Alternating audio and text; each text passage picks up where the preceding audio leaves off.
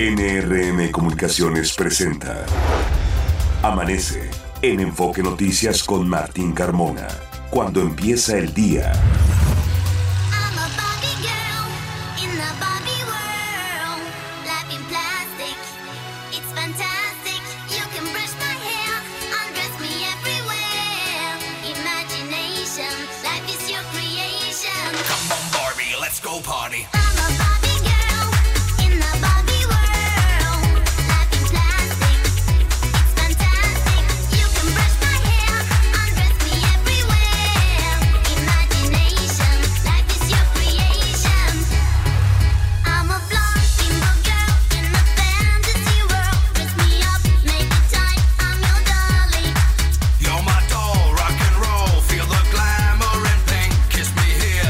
¿Qué tal? Muy buenos días, me da mucho gusto saludarlo. Ya son las 6 de la mañana con dos minutos de este viernes 23 de febrero.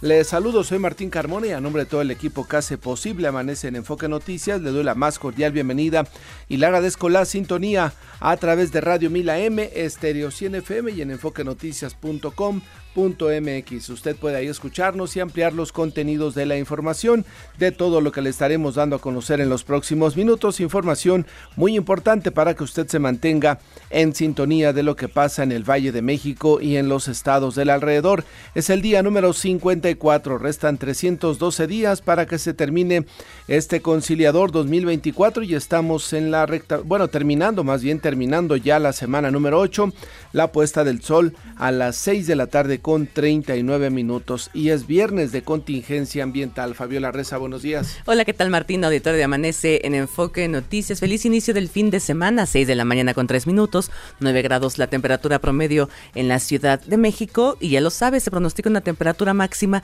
de hasta 30 grados para esta tarde. En un momento más le daremos los detalles de las restricciones vehiculares debido a que se decretó la contingencia ambiental, Martín, pero iniciamos el fin de semana con música de la década de los 90. Esta canción se llama Barbie Girl, fue lanzada en 1997 por la banda Aqua.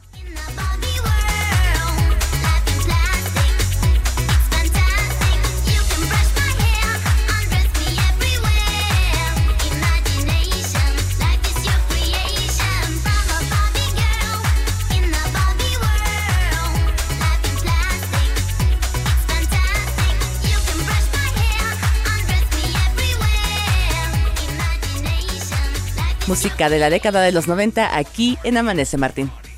Exactamente, Fabiola, para amenizar un poco este cierre de semana que se, se torna difícil, ¿no? Por este asunto de la contingencia. Salga con tiempo, evítese problemas. Hoy el transporte público seguramente estará más saturado que otros días. Hay que dejar el vehículo en casa porque está hoy no circula general. Aunque usted tenga doble cero o, o, cero, calcomanía cero, tendrá que dejar su vehículo si es color azul. Y también el tema de los taxis por aplicación, Fabiola, que van a ser seguramente muy socorridos en este día pues va a haber menos disponibilidad de vehículos, va a haber mayor demanda y esto va a elevar los costos. Afortunadamente, Martín, hoy no hay clases en las escuelas públicas, es viernes de consejo técnico y este día no hay clases. Esperemos que esto contribuya a que haya menos tránsito y por ende menos contaminantes, aunque el pronóstico que nos da la Comisión Ambiental de la Megalópolis no es muy favorable. Nos dice que este viernes persistirá el sistema de alta presión en el centro del país, que está acompañado de alta radiación solar es muy importante que usted se proteja y utilice protector solar. También estabilidad atmosférica y viento débil. Todo esto favorece la formación de ozono. Y debido a estas condiciones tan adversas, climáticas adversas, el pronóstico para este viernes indica que la calidad del aire seguirá siendo de mala muy mala. Hay que tomar en cuenta todo esto para que planee su jornada de viernes y evítese problemas de salud no haga ejercicio en la vía pública en estos momentos porque puede ser una afectación ya que hay muchos, muchos contaminantes como nos cuenta Fabiola. Más tarde a las 10 más o menos tendremos un comunicado de la Comisión de la Megalópolis justamente para que nos diga cómo están las cosas, cómo eh, transcurrió la mañana y si se mantiene eh, esta contingencia ambiental. De hecho vamos ya de lleno con la información porque ayer se alcanzaron los 167 puntos de ozono en la estación Ajusco Medio de la alcaldía vía Tlalpan. Este viernes, por lo tanto, no circulan todos los vehículos con holograma de verificación 2, vehículos con holograma de terminación, eh, con holograma 1, terminación de placa 0, 2, 4, 6, 8 y 9, así como aquellos con matrícula que esté conformada solamente por letras. Vehículos holograma 0 y doble 0 engomado azul, terminación de placa 9 y 0 se quedan en casa. No hay posibilidades de que usted lleve su vehículo consigo si tiene un engomado azul placas 9 y 0 y aunque tenga holograma 1, perdón, 0 eh, o doble 0, tendrá que dejar el vehículo en su casa. A las 10 de la mañana, le reitero, la Comisión Ambiental de la Megalópolis nos dirá cómo están las cosas y cuál es la expectativa. Por lo pronto, por lo pronto doble, bueno, no doble, sino dobles, eh, hoy no circula de manera general por esta contingencia ambiental. Y en nueve alcaldías de la Ciudad de México se activó la alerta amarilla ante el pronóstico de altas temperaturas para esta tarde que oscilarán, ya se lo comentábamos, entre los 28 hasta los 30 grados. Se trata de Azcapotzalco, Benito Juárez, Coyoacán, Cuauhtémoc, Gustavo Madero, Iztacalco, Iztapalapa, Miguel Hidalgo y Venustiano Carranza. Y en esta Ciudad de México, donde ya nada nos sorprende y como de película, desafortunadamente de estas películas violentas donde van motociclistas disparando a vehículos que no se detienen y terminan en una tragedia. Así ayer, en pleno día, allá en el sur de la Ciudad de México, en periférico, un sujeto fue asesinado a balazos cuando conducía un auto sobre justamente esta importante avenida periférico sur frente a Plaza Arts, lo que provocó que el vehículo cayera en una zanja por supuesto después de una persecución, dos motocicletas con sicarios a bordo iban disparándole. La víctima fue identificada como Juan Martín Larrauri Hernández, quien en abril del 2023 fue detenido por robo de autos de lujo, era su especialidad, así ha trascendido en redes sociales, incluso hay fotografías cuando lo detuvieron, los vehículos que tenía en las propiedades eh, en donde fue justamente detenido por la autoridad. Esto pues sí tendrá que haber una explicación de la parte de la fiscalía porque en su momento lo detuvieron con en posesión de vehículos que eran clonados, eran eh, robados y posteriormente vendidos al extranjero y estaba libre, estaba libre a bordo de un BMW Finalmente, como le narro, eh, ayer fue alcanzado por las balas y el vehículo terminó en una zanja de una construcción justo cerca de Plaza Arts. Y esto pasó cerca de las 2 de la tarde, cuando esa zona está muy concurrida y cosas que suceden en la Ciudad de México. Hombres armados secuestraron a una menor de 10 años. Esto ocurrió cuando irrumpieron en su domicilio en Cuautla, Morelos. De septiembre pasado a enero del 2024, en el Estado de México se ha reducido en 10% los homicidios dolosos. Esto dio a conocer la gobernadora Delfina Gómez durante la mesa de coordinación para la construcción de la paz. La Unidad de Inteligencia Financiera de Hacienda bloqueó dos cuentas bancarias de la Facultad de Medicina de la UNAM por movimientos que podrían ser indicativos de lavado de dinero. El presidente Andrés Manuel López Obrador garantizó ayuda para los vecinos de la zona de Miscuac, cuyas casas han sufrido daños por los microsismos. Escuchemos al presidente. Hay que ver qué da como resultado el análisis que está llevando a cabo Protección Civil. Cuando nos los entreguen, vamos nosotros. De la Ciudad de México. Sí, sí, de la Ciudad de México y también nacional. Están ah, trabajando de manera conjunta, sí. Los dos. Sí, es nuestra responsabilidad atender a todos los afectados. Lía Limón, alcaldesa de Álvaro Obregón, convocó a una sesión extraordinaria del Consejo de Gestión Integral de Riesgos para el próximo 27 de febrero, a fin de abordar el tema de la falla geológica Plateros Mixcuac. A esta reunión invitó al rector de la UNAM, Leonardo Lomelí, y al equipo de especialistas que detectó la grieta. La alcaldesa de Cuauhtémoc, Sandra Cuevas, retiró su solicitud de licencia definitiva para separarse de su cargo que había enviado al Congreso Capitalino apenas esta misma semana.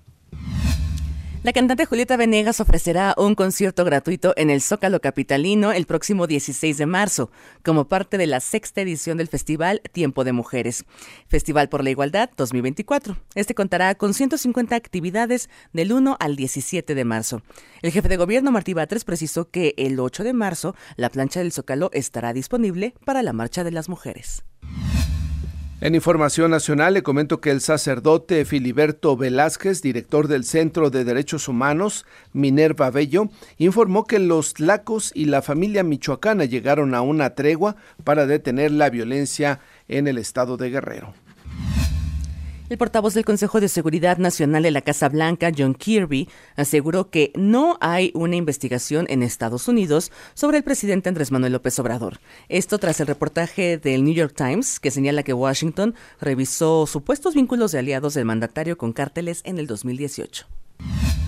Jorge Álvarez Maínez se registró como candidato presidencial ante el Instituto eh, Nacional Electoral por el partido Movimiento Ciudadano. En 100 días, se aseguró que en 100 días, cuando pasen las elecciones, va a cambiar el país.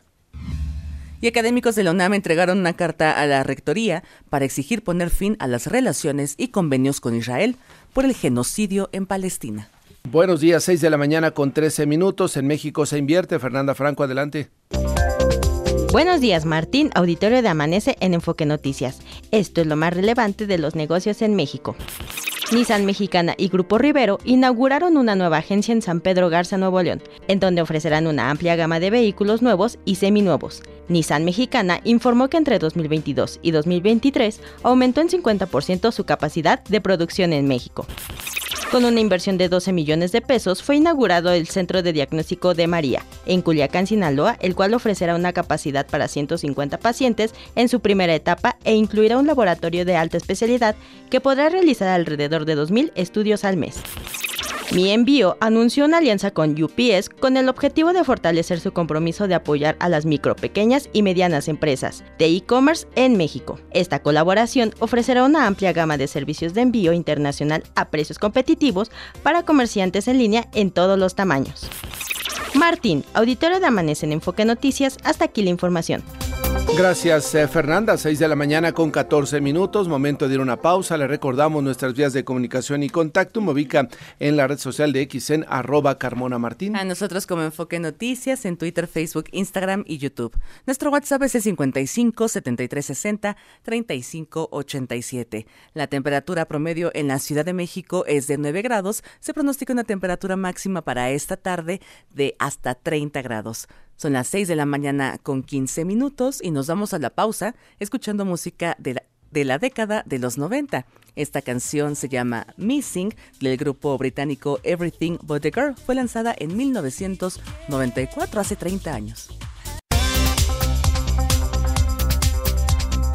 Está usted escuchando Amanece en Enfoque Noticias por Stereo 100, 100.1 de FM y Radio 1000 AM. Regresamos con Martín Carmona. Son ya las 6 de la mañana con 21 minutos. Continuamos con más información. El Congreso de la Ciudad de México enfrenta un rezago legislativo como consecuencia de diputados faltistas. Juan Enrique Velázquez ha sido ya en varias ocasiones y sobre todo ahora en tiempos electorales se ha notado que hay diputados que simplemente cobran, pero no hacen su trabajo, no van para lo que fueron contratados por los ciudadanos para ir, discutir, analizar y aprobar leyes que nos beneficien. Juan, buenos días. Así es, Martín. Saludos, amigos de Amanece en Enfoque Noticias. Después de cuatro sesiones ordinarias suspendidas consecutivamente por la falta de quórum, como consecuencia de diputados y legisladoras faltistas, este jueves 22 de febrero, con una asistencia de 44 de 66 congresistas, continuaron los trabajos legislativos en el Congreso de la Ciudad de México. Y es que por cuestiones políticos electorales, asuntos personales o simplemente por enfermedad, muchos diputados no asistieron a las sesiones programadas para los días 6, 8, 13 y 15 del mes en curso, dejando por supuesto pendientes legislativos y en perjuicio de la ciudadanía. El mayor número de congresistas faltantes lo ocupa Movimiento de Regeneración Nacional, obviamente por ser mayoría seguida de Acción Nacional y Revolucionaria Institucional, el diputado local panista Federico Chávez Semerena lamentó las inasistencias en sesiones ordinarias de muchos legisladores a quienes les recordó la responsabilidad que adquirieron al ser electos. Escuchemos. Quiere decir que ya renunciaron o se les acabó la responsabilidad que obtuvieron al pedirle el voto en la elección pasada a los ciudadanos. Eh, la, la representación que tienen dura tres años y pareciera que ya están renunciando a algunos meses, ¿no? Amigos de Manes en Enfoque Noticias, Andrea Evelín Vicenteño de la Asociación Parlamentaria Izquierda Liberal dijo que los faltistas hacen mucho daño a la ciudadanía al entorpecer los trabajos legislativos. Escuchemos. Que está muy mal porque uno que quiere hacer su trabajo Luego cuando no vienen los demás, pues no se hace quórum. Entonces eso es dejar como el trabajo que hemos hecho durante tiempo y nada más por unas personas que no están, yo creo, interesadas o al 100% comprometidas por, por hacer un cambio. Amigos de Amanece en Enfoque Noticias, para la diputada priista Silvia Sánchez Barrios, Morena es la culpable de la crisis legislativa que se vive en el Congreso Capitalino, pero reconoció que ella ha faltado, pero por cuestiones de salud. Aquí sus palabras. También la crisis que se vive en el Congreso, que pues no avanzamos en absolutamente nada y que pues Morena nos tiene parado prácticamente todos nuestros puntos de acuerdo, nuestras iniciativas, nuestras reformas.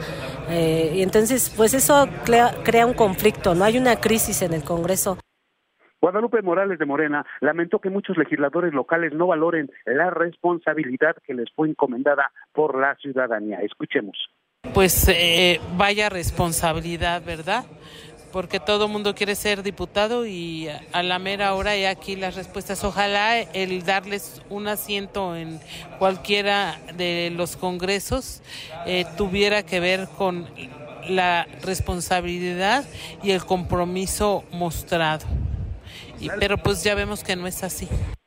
La legisladora capitalina del Partido de la Revolución Democrática, Olimpia Romana Sierra Bárcena, dijo a los micrófonos de Enfoque Noticias que el ser servidor público es un honor y no un sacrificio. Así lo dijo. Parece que les cuesta mucho venir a las sesiones.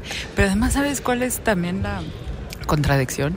Que muchos están, o sea, están preparando su campaña para darle reelección, para venir a trabajar.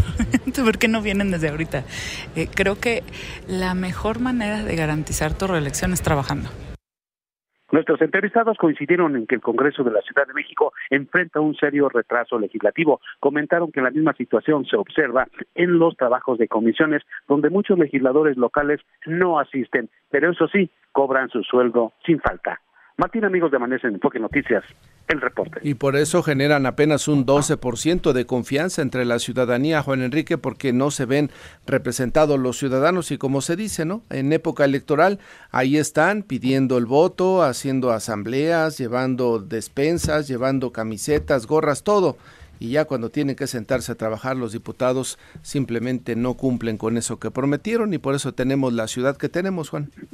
Así es como que se les olvida que son legisladores que están al servicio de nosotros, de la población, para legislar efectivamente para el beneficio de la ciudadanía, pero se les olvida, pero eso sí, como comentan también algunos de los legisladores, eso sí, los faltistas en punto y, y, bueno, cobran su salario eh, cotidianamente pues como si no pasara nada. Simplemente se olvidan de su labor, se olvidan de los de los capitalinos, Martín. Juan, gracias por la información. Muy buenos días. Buenos días, tómelo en cuenta, ¿eh? ahora que comienzan las campañas a partir del primero de marzo, tómelo en cuenta cuando vayan a los diputados que se van a reelegir, pregúntele cuántas leyes sacaron, qué, leyes emitieron o, negociaron o provocaron que se concretaran para que a usted le vaya mejor en la Ciudad de México, pregúnteles cuántas asistencias tienen. Hay que ser como ciudadanos eh, que somos electores finalmente también muy estrictos en ese tema y cuestionarlos y preguntar para que no nos sigan sorprendiendo, para que pues no hagan como que hacen su trabajo y nada más se la pasen en la grilla, en la grilla, en la politiquería, utilizando la palabra que se puso de moda en esta administración. 6 de la mañana con 26 minutos. Más información metropolitana. Noemí Cruz, adelante.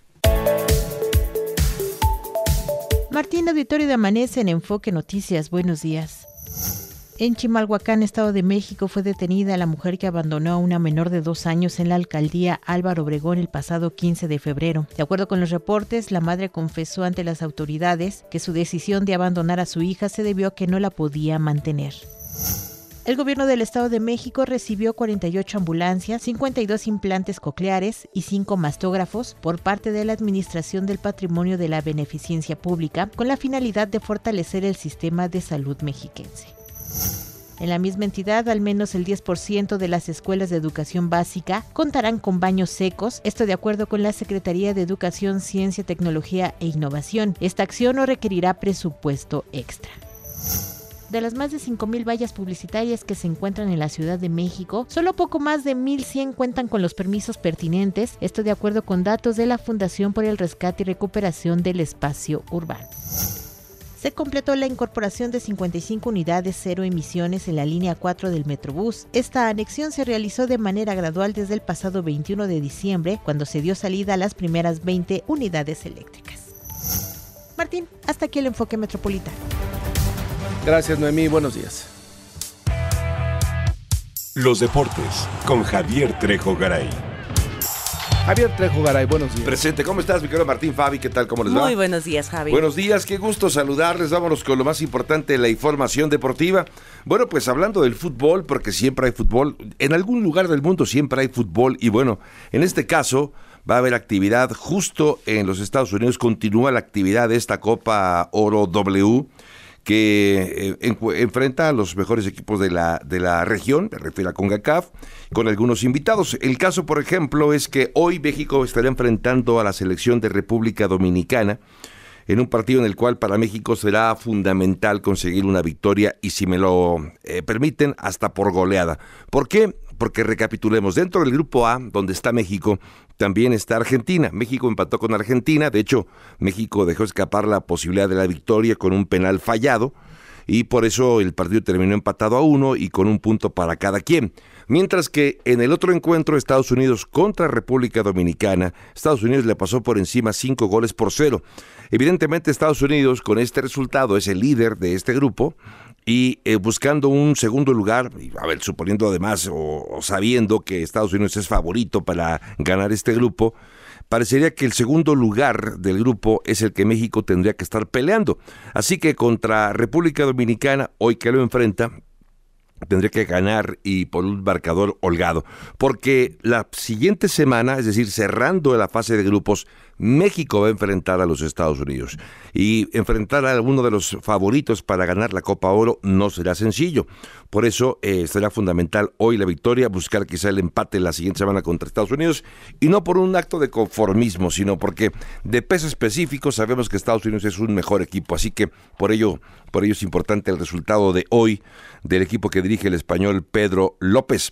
Bueno, cambiando de tema, Martín, amigos, bueno, seguimos hablando del fútbol, pero ya no de la Copa Oro, sino de el fútbol y esta jornada 8 del balompié nacional que prácticamente eh, marca llegar a la mitad del calendario, la mitad del torneo de esta Liga MX. Eh, llegar a la jornada 8 representa eso. Hoy Pueblo va contra el equipo de Querétaro, Necaxa va a enfrentar al conjunto del Pachuca y Juárez va contra Monterrey. Son los tres encuentros que hay programados para este viernes.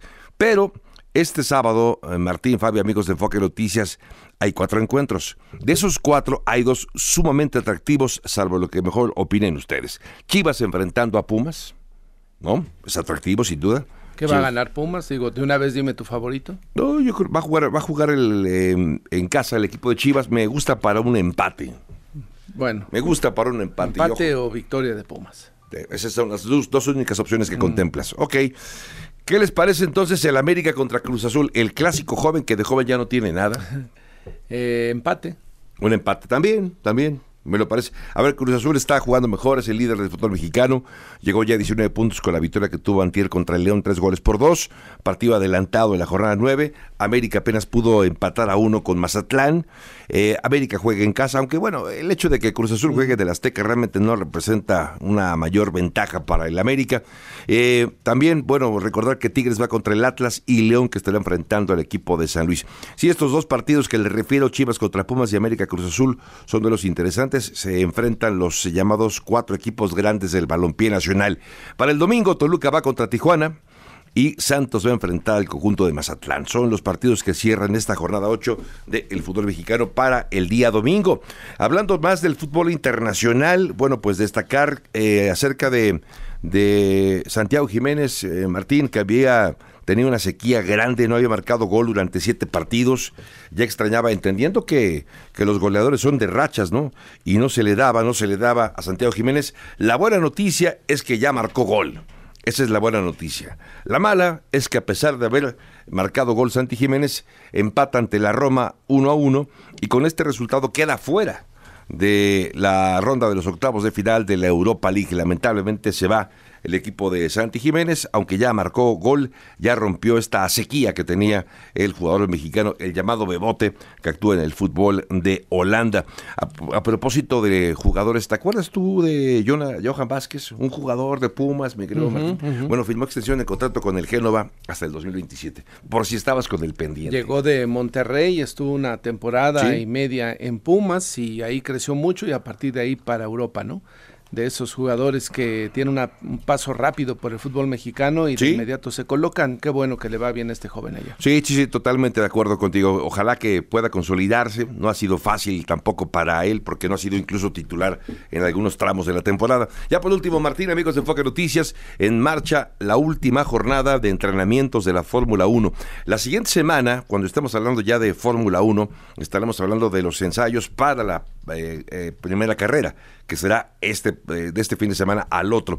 Ayer ya Checo tuvo subió al auto en la primera sesión, le fue le fue mal la primera sesión, terminó cuarto, no, no anduvo bien, pero sobre todo por un tema de frenos otra vez los frenos. Es un tema ahí que por alguna razón a veces los quiere, a ver, no no no no hablo de, de que sea algo deliberado, pero sí entiendes que no hay, me parece, toda la atención en el auto de Checo. Ayer tuvo problemas con los frenos en la primera sesión, acabó cuarto con el cuarto mejor tiempo. Para la segunda sesión que estaba programado Max Verstappen, pero decidieron subir a Checo Pérez ayer por la tarde eh, subió y terminó con el segundo mejor tiempo. Mejoró bastante por detrás de Carlos Sainz. Y justamente se está llevando ya a cabo la última jornada, decíamos, eh, está en curso la, la, la, última sesión de entrenamiento y Checo hasta un momento estaba también con el segundo mejor tiempo. Eh, ha estado con tandas largas, es decir, simulación de carrera, ya lo que ha tenido el equipo de Red Bull, un equipo que ha dejado grandes sensaciones sin duda y antes de que arranque la temporada ya hay que marcarlo como favorito. Sin duda, y ojalá que Checo vaya mejorando, que los mecánicos eh, corrijan esos errores y pueda estar también en posibilidades de competir fuerte, ¿no? Porque será una temporada intensa todo intensa. 24 carreras, Martín. Primera vez en la historia que habrá 24 carreras en una temporada de Fórmula 1. Y por lo que hasta ahora sabemos, todas las escuderías fuertes eh, metiéndole pues mejoras a los vehículos para ser competitivos. Qué interesante lo de Adrian Newey, el, director de diseño y aerodinámica de Red Bull, que dijo, em, bueno, sabíamos que nos iban a copiar el diseño, así que evolucionamos. O sea, este auto no es una no es una copia o no es una evolución del auto del 2023. Es algo nuevo. Es algo nuevo. La idea es porque sabíamos que nos iban a copiar, así que iban a andar rápido los otros, así que decidimos hacer algo diferente. Más adelante. Muy bien. Javier, gracias. Te escuchamos más adelante, 6 de la mañana con 35 minutos. Pausa, regresamos. Está usted escuchando Amanece en Enfoque Noticias por Stereo 100, 100.1 de FM y Radio 1000 AM. Regresamos con Martín Carmona Son ya las 6 de la mañana con 41 minutos. Continúa la modernización del transporte público y sobre todo en el acceso y en los modos de cobro que tienen los eh, el transporte en las calles de la Ciudad de México y está en la línea telefónica Álvaro Madrigal, director general de coordinación de organismos públicos y proyectos estratégicos de la CEMOVI. ¿Cómo estás Álvaro? Muy buenos días. ¿Qué tal Martín? Muy buenos días. Gracias por estar esta mañana. ¿Qué novedades tenemos justamente con esta tarjeta de movilidad en cuanto a la posibilidad de tener, eh, de recargarle de manera mucho más ágil recursos, Álvaro? A partir del el 31 de enero eh, tenemos una muy buena noticia en los mecanismos de recarga de la tarjeta de movilidad integrada, con la que se puede acceder a todos los modos de transporte de la ciudad. Y este mecanismo de recarga es a través de los celulares eh, que tengan tecnología NFC. Son todos los iPhones tienen esta tecnología y, y una buena parte de, los Android, eh, cuentan con esta tecnología y es a través de la aplicación de la Ciudad de México, la app CDMX. Eh, se, se aperturó un nuevo módulo en el que se puede acceder a, a la aplicación y eh, con acercamiento de la tarjeta de movilidad integrada al celular y guardando una tarjeta de crédito de débito se puede recargar eh, de manera remota eh, saldo a la tarjeta de movilidad integrada.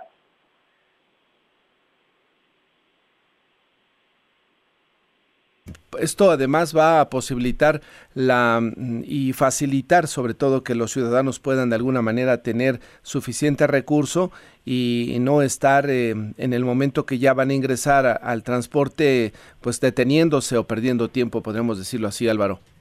Es así. Eh, esto va a evitar hacer filas en las taquillas o en las máquinas de recarga de los distintos modos de transporte y poder recargar hasta 500 pesos, que ah, es el monto máximo que pueden tener en la tarjeta de movilidad integrada eh, eh, a través de este mecanismo. Es importante saberlo, no tiene ningún costo de comisión, es de manera directa lo que se recarga y lo que se puede utilizar. Es decir, si, si son 500 pesos los que se recargan en su aplicación App CDMX, son los mismos 500 pesos los que puede disponer en los distintos modos de transporte, agilizando mucho más su viaje al no tener que hacer filas eh, en, en, las máquinas en las taquillas. He visto otras aplicaciones de otros sitios de internet se dedican justamente a la comercialización de bienes. Por ejemplo, Mercado Pago también tiene la opción de recarga de tarjetas. Eh, ¿Esto eh, ahí sí tiene alguna comisión o es igual de ágil o es justamente para diversificar y darle más opciones al ciudadano, Álvaro? Este proyecto de poder recargar la tarjeta a través de celulares eh, es parte de una licitación que se hizo hace un par de años, donde participaron 12 empresas y la empresa ganadora fue Mercado Pago. Ah, en la aplicación de Mercado Pago, desde hace un año se puede hacer estas recargas a través de NFC, a través de celulares, entrando a la aplicación de Mercado Pago y teniendo una cuenta con Mercado Pago. Eh, como parte de esta licitación, eh, el desarrollo en la aplicación de la ciudad fue, fue requerida y la diferencia con Mercado Pago, que también es una opción, es que acá no necesitas tener una cuenta de ah, Mercado Pago y cualquier tarjeta de crédito o de débito la puedes guardar en la aplicación de la ciudad y hacer la recarga de, de manera directa. Tampoco tiene comisiones eh, si la gente deseara eh, continuar recargando su tarjeta en la aplicación de Mercado Pago, que es la única eh, empresa además de Exactamente. Sí, sobre todo hay que informar esto porque vayan a comenzar por ahí algunas aplicaciones ficticias, ¿no? Ya sabes que los delincuentes cibernéticos en algún momento pueden comenzar a diseñar de usted aquí y de repente pues te vayan a afectar. Hay que tener mucho cuidado con ese tema, recurrir a las redes sociales oficiales de la CEMOVI para saber cuáles son justamente las aplicaciones que te permiten tener una recarga eh, de manera formal y correcta, Álvaro.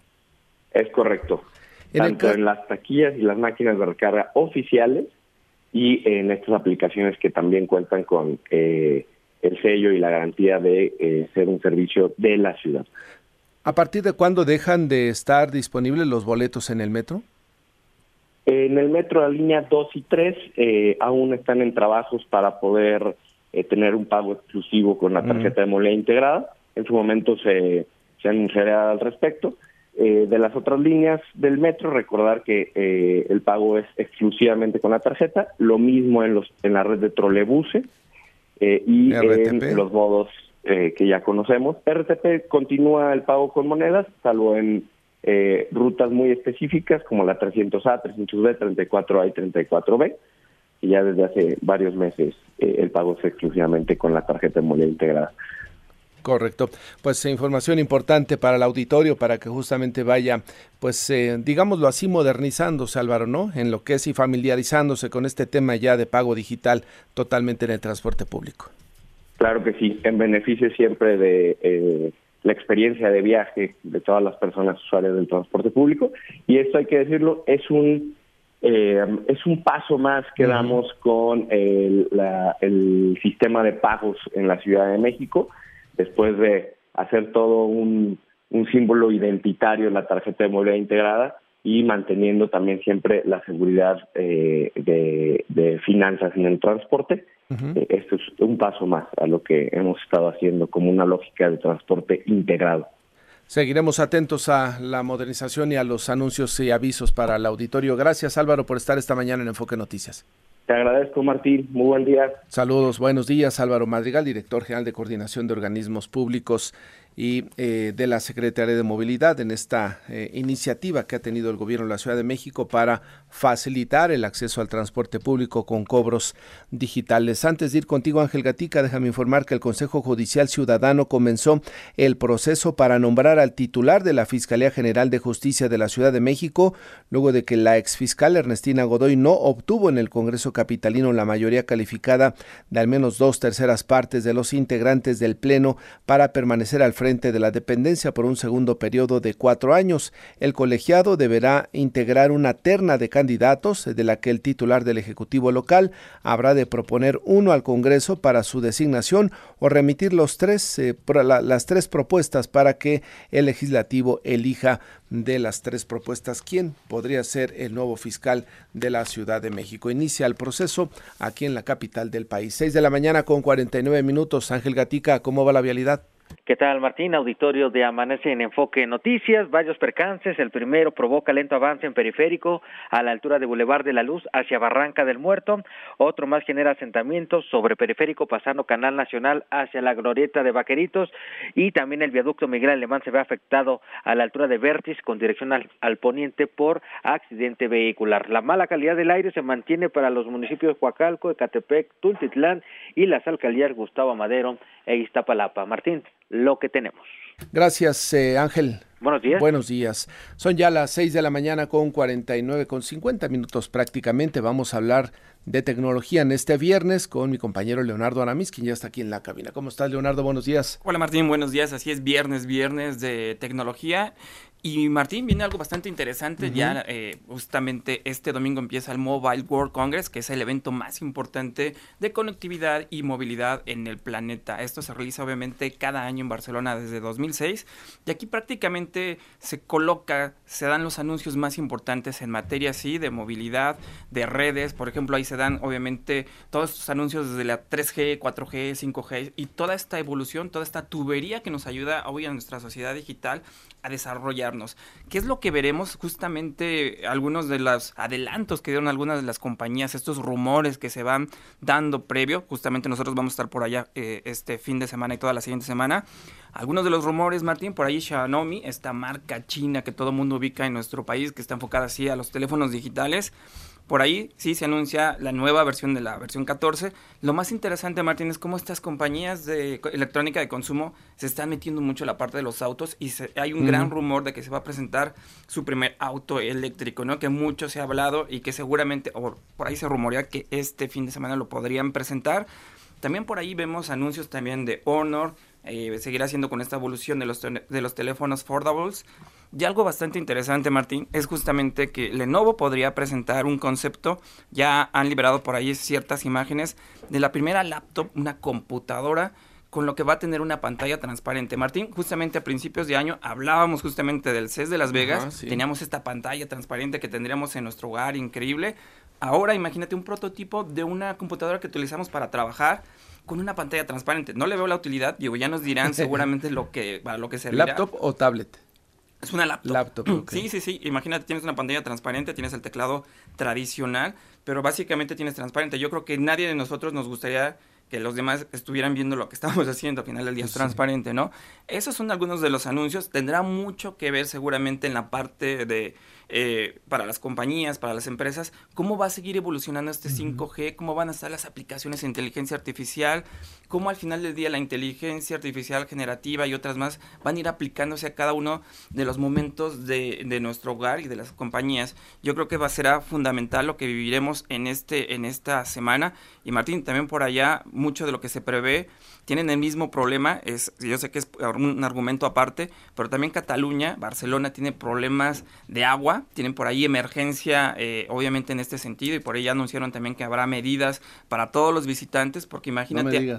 Sí, sí, sí. Habrá ¿Van a prohibir bañarse tres días, a, tres días de la semana? o Muy al estilo europeo seguramente, Martín. Digo, se espera más de, imagínate, 100 mil visitantes en esta feria que se dará del 26 al 29 de febrero. Habrá más de 2.500 expositores, 1.100, eh, 1.100 eh, voceros que hablarán de todo este desarrollo. Estará obviamente Meta, Samsung, eh, Microsoft, es decir, todas estas grandes compañías, las Big Tech, estarán ahí seguramente con bastantes anuncios que, como te decía, no solamente va a estar en la parte de smartphones o electrónica de consumo que a nosotros nos vuela la cabeza con robots, etcétera, sino también toda esa tubería, toda esa parte que tiene que ver para las compañías. Por ahí Huawei, que es uno de los eh, más importantes en el mercado. Ellos tienen el stand más eh, eh, grande y, tienen todas estas pues aplicaciones para las compañías, como a lo mejor la nube puede ayudar a la, parte de la minería, aeropuertos inteligentes, etcétera, Martín. me imagino que se va a hablar del G6, ¿no? Ya nos de, en, en enero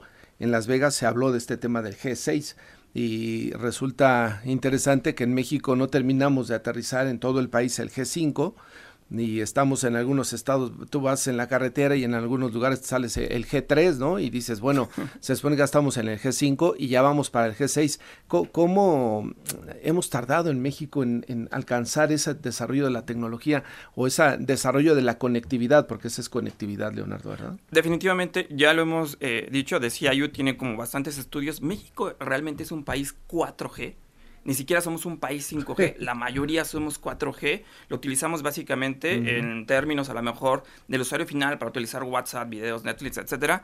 5G es una locura, Martín, porque realmente esta conectividad tan rápida te ayuda para temas más importantes, más interesantes, si lo vemos desde el punto de vista, si vamos a hacer una cirugía eh, a distancia, es decir, todas estas aplicaciones, imagínate, autos autónomos, todo este tema en donde realmente necesitas una conectividad bastante amplia es donde se, se, debe de utilizar 5G. México, digo, por el tema de la pandemia, pandemia hubo bastantes temas, obviamente las legislaciones, las entregas de, obviamente, espacio radioeléctrico, mucha lentitud para que esto pudiera desarrollarse.